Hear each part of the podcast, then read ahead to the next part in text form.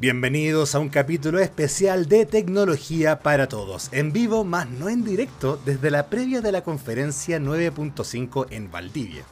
Por muchos años, tanto como redactor como editor general de Firewire, hace ya un buen tiempo, siempre apoyamos esta conferencia y siempre me llamó la atención el nivel de comunidad que se armaba.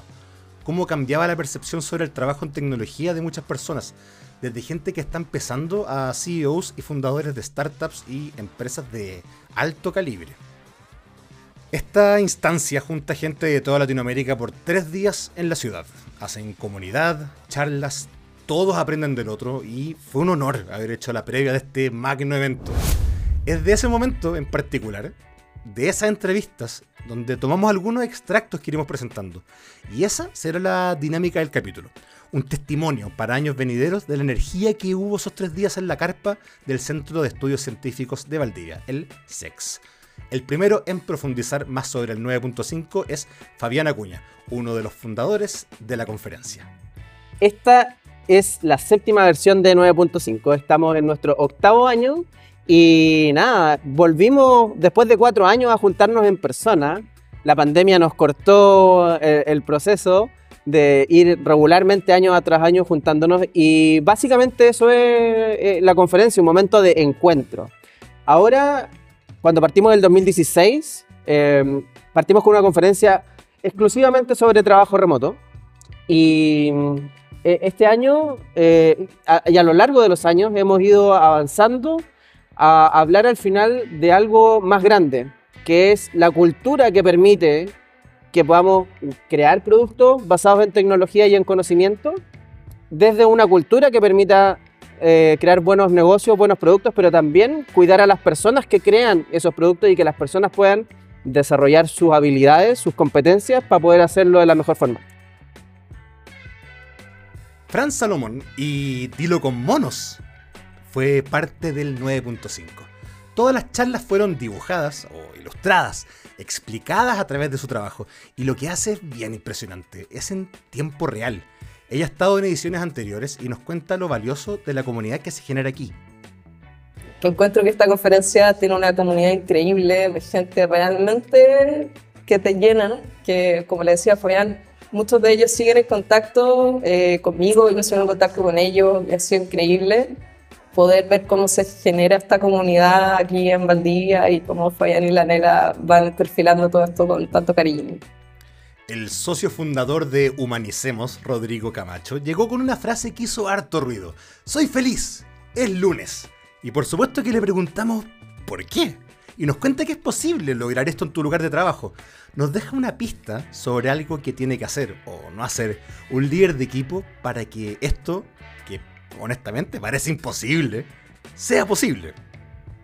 Si yo te controlo en lo que vos estás haciendo y no te doy una posibilidad de elegir algo, vos te vas a sentir que no tenés poder de, de autonomía. El micromanagement mata la autonomía de las personas totalmente.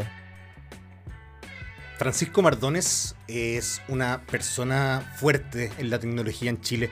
Es alguien que siempre está creando equipos es alguien que está a la cabeza de Chiletech, que lo estuvo hasta hace no mucho de la parte de Evernote que había en Chile, como también de la Fundación Codea. Eh, es una figura imponente, alguien que está logrando mucho y que siempre es valioso escuchar. Nos comparte su conocimiento sobre el concepto de mentoring. Es una relación de confianza, también una relación de largo plazo, donde hay un traspaso de conocimiento, pero más que de conocimiento, de experiencia. Y el problema es que, como lo veo hoy día, eh, uno mucho, mucho de lo que hace es dar consejos, es advisory. Claro. Eh, y creo que eso está roto. Y el mentoring activo trata de, ok, vamos a trabajar juntos, vamos a hacer cosas juntos, pero con un objetivo común que nos da el tiempo suficiente para conocerlos y para que esa experiencia realmente se traspase porque en, los entornos de trabajo compartido en oficina se da naturalmente. Uno siempre cuando parte en un trabajo se arrima, por decir así, a un colega que sabe más, que del cual uno aprende. Pero en el trabajo remoto eso se dificulta. Entonces hay que intencionarlo de otra manera y a eso va el mentoring activo. Creo yo que es una actividad, un acto de generosidad Creo que un acto de generosidad, pero donde hay una ganancia mutua. Yo creo que las personas que les interesa ser mentores tienen que estar dispuestos a entregar. Y, y lo que pasa muchas veces es que está esta frustración de, ok, invierto harto tiempo, pero cómo, cómo este involucramiento también permite no solamente que el mentí, o la persona que toma el mentoreo crezca, sino que también el mentor crece, porque al final es un acto de transferencia de valor mutuo al final del día. Cuando los profesionales también que estamos más viejos, llevamos tiempo en la industria, uno se empieza a desconectar también de las nuevas tendencias, de las nuevas formas de trabajo, y en eso también los mentores tienen que tener en cuenta de que también ganan con eso, también aprenden con eso. El mentoring no es una transferencia en una sola dirección, sino que al final es una relación que, eh, donde el valor fluye de manera bidireccional. La directora de Innovación y Emprendimiento de Corfo Los Ríos, Carla Paredes, nos cuenta que han apoyado 9.5 desde sus inicios, pero que, ojo, hubo resistencia al principio y el tiempo, poco a poco, le fue dando la razón. Tenemos un consejo público-privado que al principio veía esta cuestión como súper lejana. ¿Cachai? Era como el trabajo remoto, qué sé yo. Entonces, de, eh, después, a propósito de la pandemia, no nos quedó otra que subirnos todos al carro eh, desde yo como funcionaria pública tampoco fue fácil, ¿cachai? Hoy día todavía no es fácil en un montón de cosas. Eh, pero si me preguntas como desde el punto de vista personal, me agrada mucho ver que todas estas personas que en un inicio lo veían como tan lejano, luego entendieron que eh, es importante y luego se dieron cuenta que había un equipo de personas en esta región pensando muy tempranamente en eso y que fueron súper visionarios. Y yo hoy día miro los ejes que, está, que tiene esta conferencia y digo, wow, hay un montón de cosas que ojalá podamos seguir conversando. Ojalá que todas las personas, tanto del mundo público como del mundo privado, podamos seguir mirando y ojalá darle otra vuelta y ver otras instancias en las que podamos eh, seguir trabajando eso. Yo, desde mi punto de vista muy personal, el tema de ser funcionario público y estar hoy día en temas que tienen que ver con el uso de las tecnologías, la transformación digital, el trabajo remoto, no es fácil. Montserrat Lecaros, también conocida como Lecarini Online, es una connotada periodista de tecnología fue la host, presentadora, moderadora de 9.5 y también fue parte de esta previa. Nos habla de su proceso de aprender a querer seguir aprendiendo y la importancia de esto. Yo también estoy en mi propio camino de aprendizaje, desde mi cargo en una agencia simple, eh, el liderazgo, aprender a querer seguir aprendiendo, esa también es otra la soberbia también es parte de esta ruta, de que, de que un amigo no te la sabes todo. Totalmente. Y, y, me encanta eso. Entonces, remover, remover. Mm, y nada, por otro lado también está la disposición de la gente, de compartir sus testimonios, de ponerle su firma. Al final es una conversación súper honesta, pero con un, un montón de bagaje.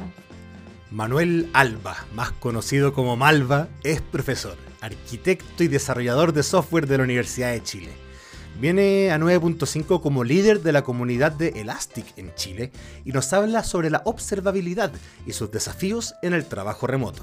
Eh, lo que me trae acá es para poder hablar de lo que se llama la observabilidad. Es muy importante en el trabajo remoto porque a todos nos pasa que lanzamos productos a producción y estos pueden suele fallar y no sabemos qué es o dónde está fallando o por qué está fallando.